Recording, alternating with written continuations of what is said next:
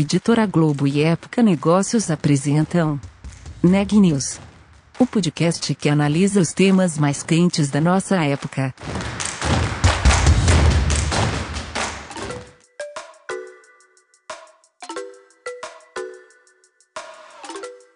Olá, eu sou Daniela Frabasile da Época Negócios e esse é mais um episódio do Neg News, nossa série de podcasts sobre a pandemia do novo coronavírus. Nessa quarta-feira, dia 30 de setembro, a gente continua com uma série especial que começou nessa semana sobre alimentação. Do campo até a sua mesa, o que mudou nesse setor por causa da pandemia de Covid-19. Na segunda-feira, a gente conversou com a Cargill para saber do lado do agronegócio. Na terça, falamos com a Nestlé para entender o que mudou na indústria. E hoje vamos falar com o setor de supermercados. Eu tô com a Ana Carolina Nunes e ela vai explicar um pouco pra gente sobre a entrevista de hoje. Sim, eu conversei com o Stefani Engiliardi, ele é VP de Relações Institucionais do Grupo Carrefour Brasil, e ele contou sobre o impacto da pandemia nas operações físicas e online do grupo, que é um grande grupo de varejo alimentar. Lembrando que esse foi um segmento que teve impacto positivo nos negócios durante a pandemia. Primeiro que lá atrás, em março, quando nos encaminhamos para o isolamento social, as pessoas correram para as compras nos mercados, né, numa tentativa de se preparar para um período que não se sabia bem ao certo como seria. E também que depois, com as pessoas em casa, elas passaram a cozinhar mais e a demanda por alimentos cresceu. Para se ter uma ideia, o Carrefour contratou mais de 1.500 funcionários para dar conta desse aumento de demanda.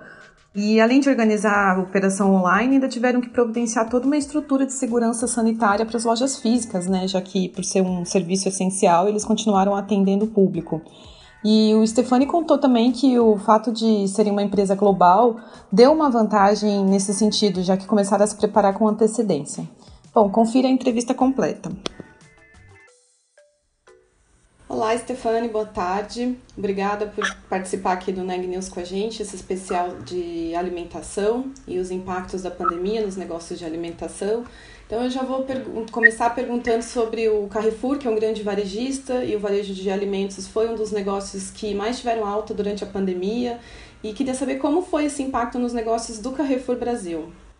O varejo alimentar é uma atividade essencial, como você sabe, seja mesmo no pior momento da pandemia, o, as lojas físicas ficaram abertas e abasteceram as populações. Mas eu acho que tem que fazer um pouco de histórico uh, desde o início da pandemia, que eu acho que é importante, antes dela chegar aqui no Brasil, inclusive.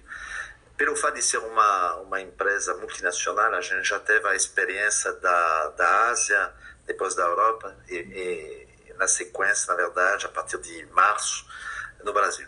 Se bem que todo mundo achava que o Brasil ficaria ileso da pandemia, a gente achava isso até fevereiro, pelo menos, e a gente descobriu que não foi muito diferente de outros continentes. Então, essa experiência nossa da Ásia e da Europa foi interessante, porque desde janeiro a gente se preparou, na verdade, com um protocolo muito robusto de segurança dentro das lojas, tanto para os consumidores que para os colaboradores. Então a gente implementou muito rapidamente esse protocolo, que foi uh, um protocolo, inclusive, que depois foi usado, copiado, que a gente disponibilizou com, para outras, uh, outros setores de atividade, inclusive para o varejo alimentar, varejo não alimentar.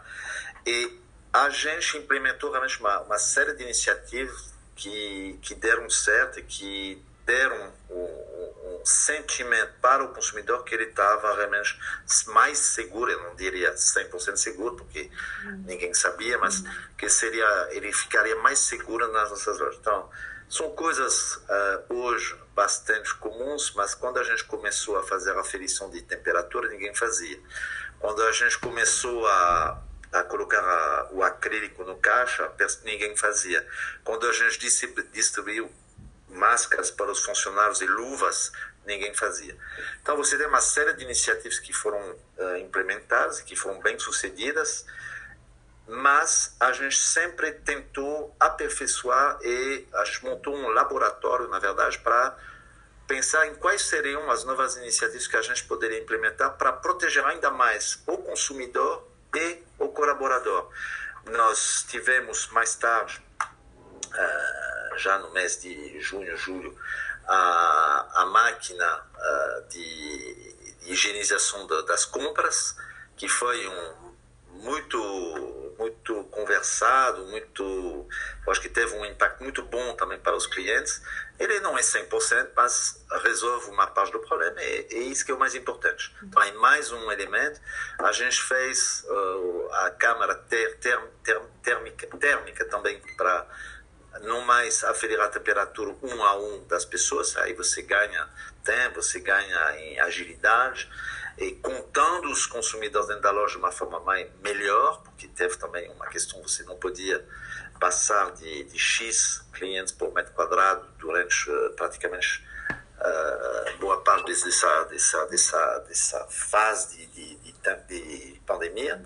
Então, no fundo, a gente iniciou essa jornada com medidas de segurança dentro das lojas, muito fortes para proteger tanto o consumidor que o colaborador e funciona muito bem. A gente mede a satisfação dos colaboradores e dos consumidores, mas nesse caso, que é importante é dos consumidores. Nosso NPS, que é o Net, uh, que é uma forma de medir a satisfação dos consumidores, ela, ela subiu de uma forma expressiva durante esse, essa fase, justamente pelas medidas que a gente tomou. Então, isso é, é um ponto importante. A gente teve um plano uh, de ação super robusto também, uh, com mais de 240 iniciativas, uh, que não necessariamente tinha a ver com segurança, mas que tinha a ver com a mudança, a forma de trabalhar, e que também deu certo. Nosso comitê executivo se reuniu durante mais de três meses, duas vezes por dia. Então, realmente foi uma, uma mudança muito grande. a sede, as pessoas começaram a ficar em casa, é, depois de março, ou seja, foi a, gente aprendeu a trabalhar de uma forma diferente. Inclusive a gente está aqui nessa nesse bate-papo virtual, mas é, de fato é bem interessante porque provavelmente alguns meses atrás não seria, a gente não faria isso. Então é, é, eu acho que isso é uma um ponto importante e essa questão de segurança do consumidor fez que o, o nosso fluxo dentro das nossas lojas, o, o, o volume de, de a nossa, a nossa venda realmente melhorou muito. Um, porque realmente a gente ficou aberto à atividade essencial, as pessoas também ficaram mais em casa, evidentemente pela quarentena, e os hábitos desses consumidores começaram a mudar. Ficando em casa, começou a, a ter uma mudança no seguinte sentido, de preparar uh, comida em casa, ou seja, voltou esse esse gosto pela, pelo fato de fazer comida, de comer em família, coisas que estavam aos poucos se perdendo antes da pandemia. Então, nós temos um, a nossa Foodtech, a Cybercook, que teve um papel importante também nisso, de propor receitas para os consumidores a um preço justo, um preço em conta, eu diria. Nós temos uma, uma série de propostas nesse sentido, de propor eh, porções a 10 reais a porção, é, indicando os produtos, como fazer, etc. Então, foi uma mudança muito grande e que funcionou muito bem. Nossa, nossa venda realmente teve um, um, crescimento expressivo, tanto na loja física que na loja, eh, que, que no e-commerce. Então, não sei se, se você quer que eu fale agora do e-commerce, mas eu acho que que é, que é interessante porque teve o mesmo movimento. Esse e-commerce tem dois, tem o, o, alimentar e o não alimentar. Então, o não alimentar no Brasil ele já vinha com uma certa certa experiência dos consumidores com, a compra online. Ele ele ele só uh, cresceu, se consolidou, eu diria. Hoje a nossa venda de online de não alimentos, ou seja, tudo que é, por exemplo, eletrodoméstico, cresceu da ordem de. já representa um pouco, pouco menos de um terço da venda de não alimentos, de, da nossa venda total de não alimentos. Uhum. O que, que é o mais impressionante é a, é a, é a venda de alimentos online, que isso até então até o momento da pandemia, nenhum país, mesmo os mais maduros, uh, tinha conseguido uh, crescimento, consolidar esse e-commerce de alimentos. Por vários motivos. Né? Tem a questão da logística, tem a questão simplesmente dos hábitos das pessoas. E pelo fato de, de, de, de, os consumidores também procurar mais segurança, isso ajudou bastante. Então, você teve, no pior momento da, da crise, a gente teve pedidos multiplicados por cinco. Quando a gente não era totalmente inexpressiva. E o que é interessante é que hoje a nossa venda de alimentos online representa 7% de total da nossa venda. Então, é, é, um, é um volume realmente muito relevante. Inclusive, a gente teve que contratar uh, mais de 1.500 pessoas na questão do e-commerce para atender essa nova demanda. Então, realmente foi uh, muito significativo. A questão do, da entrega uh, de alimentos é importante. Você tem que entregar um prazo rápido. Essa comida, que não é, é um, é um bem que é, é alguma coisa que, se, que é perecível, né? por definição. Então você tem toda uma questão de logística. E aí realmente a gente já tinha, antes da pandemia, firmado um, uma parceria com o Rappi para atender justamente esse, o que a gente chama de last mile, esses consumidores que fazem a compra online, para resolver, facilitar, ajudar a resolver o problema da, da entrega. A entrega e a logística no Brasil é uma dificuldade, mas realmente essa parceria funciona muito bem. A gente incrementou, hoje a gente deve ter mais ou menos uns 672 lojas que o RAP atende. A gente está também uh, aumentando a questão de, de são, são, mais de 34 cidades. Então, realmente, você, você hoje praticamente já está presente em boa parte do Brasil, que isso faz uma diferença muito grande, porque o consumidor ele faz a, ele quer fazer a compra online, mas ele não ele, ele, não se preocupa mais com a questão de entrega. Ele tem uma solução de entrega que é Last Mile, ele pode ser entregue em qualquer lugar, na casa dele, na, no trabalho, e, e as, isso é a nova nova realidade. Então, e a questão que se faz sempre é se uh, essa tendência veio para ficar. Uh, o que, que a gente está observando? O, nós tivemos uma fase de quarentena que começou na segunda quinzena de março, em São Paulo. O comércio tradicional físico fechou, só atividades essenciais que ficaram abertas, farmácias, uh, supermercados. E a gente observou realmente uh, um crescimento forte das vendas. A gente teve, na primeira quinzena, uma procura excessiva de alguns produtos, porque as pessoas não sabiam realmente o que ia acontecer. Então, realmente teve algumas rupturas dentro da loja, mas em 15 dias, três semanas, de uma forma geral, o mercado resolveu essa questão e a gente realmente uh, consolidou essa venda. Mas o mais interessante é que nós não uh, nós não perdemos com a reabertura da economia e do, do, do, do comércio de uma forma geral essa tendência. Por quê? Porque os hábitos do consumidor mudaram. E o consumidor procura facilidade e, ao mesmo tempo, segurança.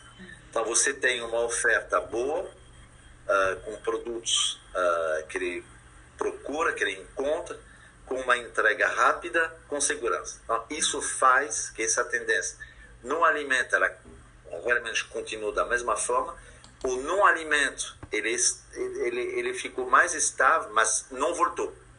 Isso que é interessante. Ou seja, as pessoas continuam, mesmo no alimento, a comprar de uma forma uh, significativa no online. Pois é, Stefania, eu ia te perguntar justamente isso, se acreditava que esse movimento ia se consolidar, se ia ter é, um aumento, porque as pessoas quebraram essa barreira de pedir alimentos é, online, realmente era um dos, dos, dos produtos que menos pedia online, tivemos que aprender na marra, né? Tinha muita gente que tinha preconceito e vocês ainda têm uma parte de alimentos prontos, como você citou. Então isso deu uma vantagem competitiva já ter toda essa preparação no passado, a parceria com a RAP, já ter se preparado com as side stores para atender e-commerce. Isso acabou dando uma vantagem competitiva, assim como a presença global de vocês que também foi preparando para esse atendimento físico, né, durante a pandemia. Exatamente, o que é interessante, você falou de mudança de comportamento das pessoas, e realmente, exemplo, pessoas idosas, o sênior, que não usavam, mas de jeito nenhum, aplicativo para fazer as compras. Hoje, por motivo de segurança, estão comprando pelo aplicativo. Então a gente tem, uh, se você olhar a gente, a gente tem um, a gente tem meio Carrefour que tem mais de 18 milhões de pessoas cadastradas. A gente tem a Karin, que é nossa assistente virtual, que atende mais, que atendeu no último ano mais de 200, 2 milhões de, de consumidores. A gente tem o nosso cartão de crédito, que tem mais de oito cartões uh, emitidos, tanto no Atacadão que no Carrefour que dá um, um, um, conhecimento sobre os hábitos dos consumidores muito importante e que ajuda o consumidor a fazer a sua compra com segurança e com facilidade. E isso imagino que também vai servir de base para novos projetos, para inovações dentro da empresa, para atender esse novo comportamento é, e essa nova demanda do consumidor brasileiro e do mundo, talvez. Bom, é, eu acho que você está tá certo? A gente fez em, em três meses, praticamente, no soprano de três anos.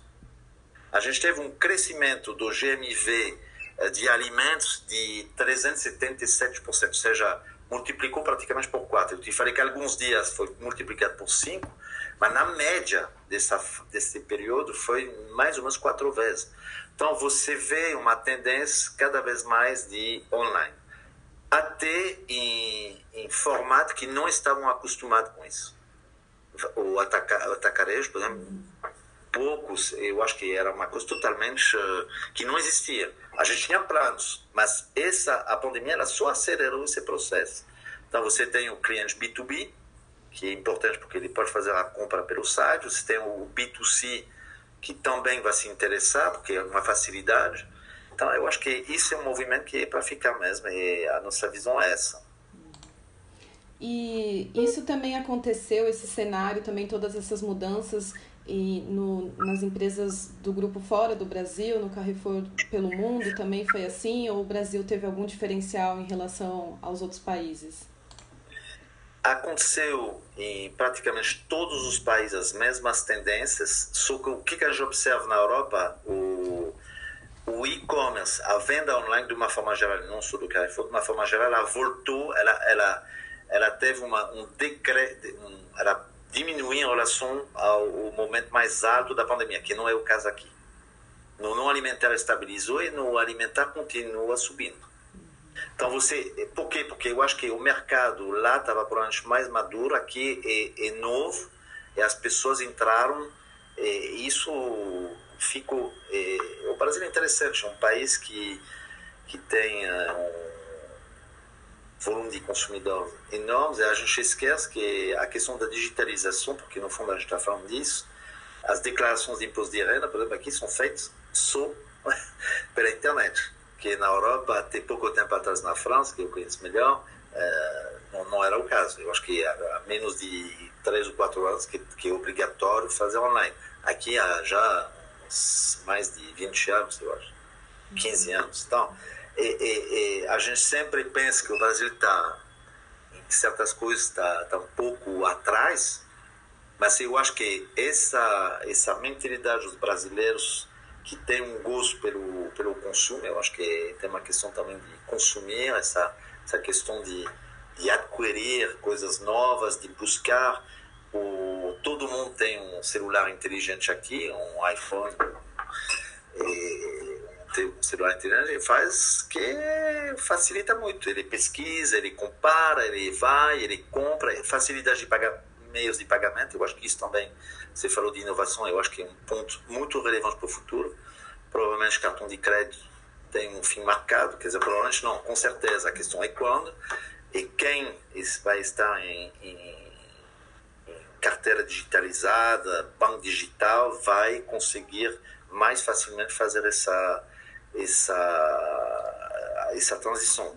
E nós estamos também, também nesse movimento de meios de pagamento. Com, a gente comprou ano passado uma, uma fintech uh, que chama Iguali, a gente tem uh, eh, 100% do capital, mas é exatamente a ideia é essa, é a carteira digital, facilitar os meios de pagamento para os consumidores. Bom, e já que o e-commerce conquistou o consumidor nesse período, quais os planos para as lojas físicas? Que há muito já se fala de loja física como um centro de experiência, É, como é que você vê essa mudança agora, então, né? Que acho que pede mais ainda. Quando nasceu o e-commerce, todo mundo, boa parte das pessoas pensaram, agora acabou o varejo físico, né? O bom é que a gente descobriu, esses últimos três anos, que é complementar, na verdade. Porque você falou de experiência, de ver, de poder tocar, se a gente fala de, de, de não alimentar, de eletrodoméstico, as pessoas vão lá, olham, às vezes fazem compra na loja, o voltam, fazem compra no site, ou vão no, no, no outro, numa outra proposta. Então, eu acho que a experiência do consumidor na loja ela é, ela é muito relevante e a gente acredita realmente que quem uh, implementou essas medidas de, de segurança para deixar o consumidor mais seguro dentro da loja vai ajudar muito. Se você olhar hoje, por exemplo, é interessante eu não vou citar nomes nenhum, mas é bem interessante. Você praticamente vai em boa parte dos supermercados, você não tem mais medida nenhuma. Você pode prestar atenção. Você vai nas lojas do Carrefour, você vai ver que as medidas são iguais ou melhores do que no início da pandemia.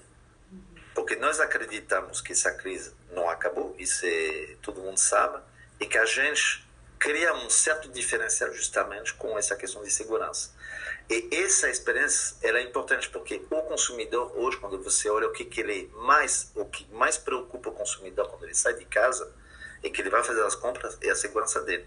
Então, quando ele se sente seguro, ele, ele, ele, ele realmente vai na sua loja. Eu acho que isso a gente conseguiu conquistar novos clientes que não, não, não, não iam mais, estão descobrindo uh, as nossas lojas justamente por causa disso. E depois vê que a gente está, como você sabe, a gente tem um, uma questão, um pilar da nossa estratégia que tem a ver com alimentos de qualidade, que é o plano for Food, ser liderar a transição alimentar, ou seja, antes você comia uma comida que não que a gente não ninguém olhava muito a gente está cada vez mais preocupado com a qualidade dos alimentos, mais orgânicos, mais naturais, os sem sal, sem uh, como chama isso? sem gordura, uh, sem açúcar.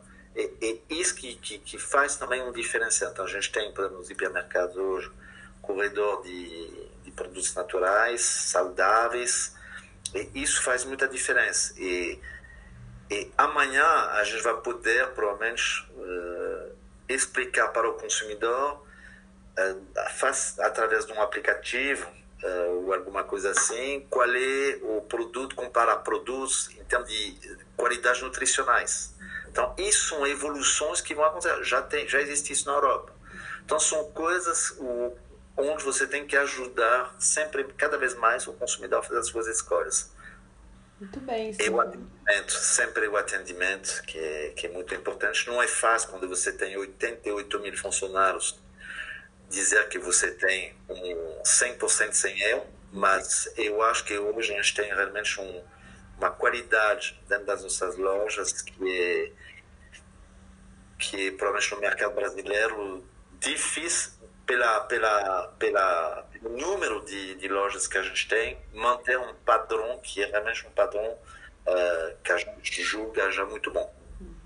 Eu ia justamente finalizar, não sei se você pode falar um pouquinho de RH, mas vocês contrataram 1.500 pessoas, ou seja, novos colaboradores nesse período, né? Como é que é fazer um trabalho de, de cultura e treinamento num tempo mais rápido possível, porque era uma emergência, uma situação atípica, de 1.500 novos colaboradores?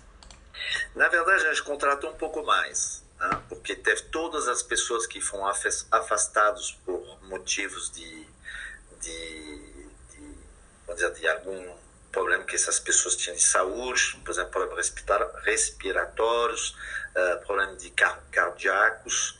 Então a gente afastou, uh, pela lei inclusive, mais de 3.500 pessoas, certo? Então a gente teve que repor boa parte delas que isso foi uma dificuldade, mas aqueles novos realmente para uh, atender ao crescimento forte, a demanda forte de e-commerce.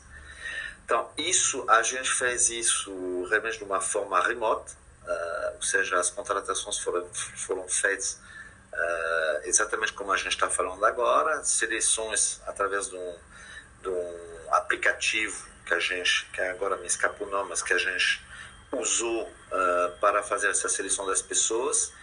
E realmente a questão é, é no início era difícil porque é, você quando você está totalmente remoto é muito difícil transmitir as você fala de cultura.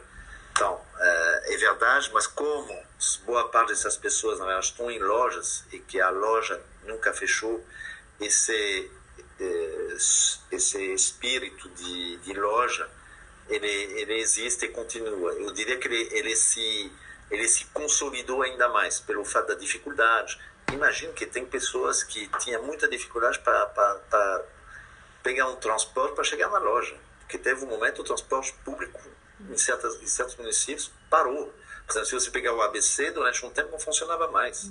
E as pessoas, eu acho que criou um novo, novo espírito das pessoas. A gente vê isso a, a nossa agilidade hoje, quando a gente tem um, alguns, algumas dificuldades ou a gente tem que implementar alguma coisa nova, é muito mais uh, ágil, muito mais rápido. As pessoas aderam muito mais rápido, porque elas estão convencidas que na loja realmente tem um grau de um certo grau de, de segurança tanto para o consumidor como eu falei, para elas que isso facilita muito.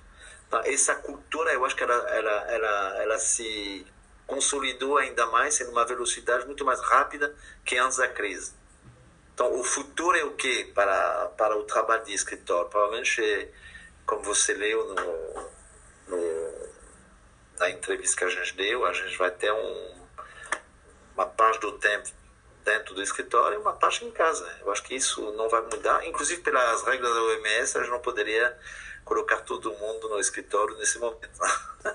então a gente vai ter que se reinventar. Eu acho que não teve nenhum atrito, nenhum problema. A produtividade não baixou, a empresa continuou a funcionar.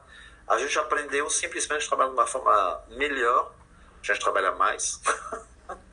Mas é, é, eu acho que também mais próximo do, das nossas famílias, mais próximo das crianças é, é um, é, é, algo novo, realmente. A nossa forma de trabalhar.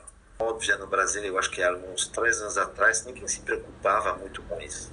Bem-estar, é, qualidade de alimentos. Eu acho que era poucas pessoas. Antes era mais focado em algumas classes sociais. Hoje, generalizado. Até as pessoas que têm um poder aquisitivo baixo se interessam pelas questões. A gente vê isso nas pesquisas. Então isso é bem interessante. Notícias do dia. A pandemia provocada pelo novo coronavírus levou os países da América Latina e Caribe a uma recessão sem precedentes. A avaliação é da Organização Internacional do Trabalho, que nesta quarta-feira divulgou um relatório em que avalia os impactos da Covid-19 sobre o mercado de trabalho na região.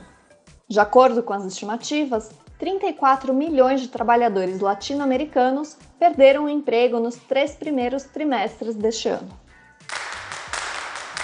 A Agência Nacional de Vigilância Sanitária, a Anvisa, simplificou o procedimento de análise de dados e o registro de vacinas contra a Covid-19 no país.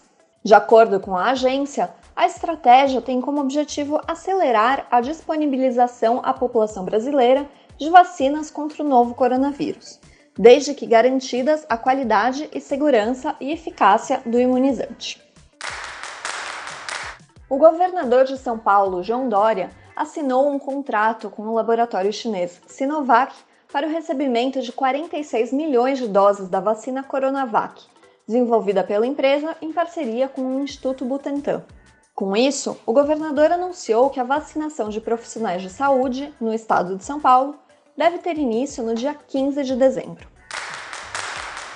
De acordo com o boletim das 13 horas do Consórcio de Veículos de Imprensa, o Brasil tem 4.787.637 casos confirmados de Covid-19.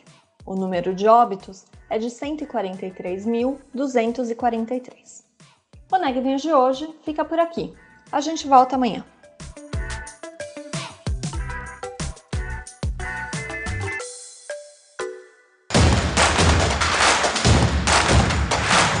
Podcast é um oferecimento de Época Negócios. inspiração para inovar. Não deixe de conferir nossos outros podcasts. Presidente Entrevista Presidente. The Office. E os negócios da nossa época. Ouça, acompanhe, compartilhe. Vamos fazer deste podcast o nosso ponto de encontro.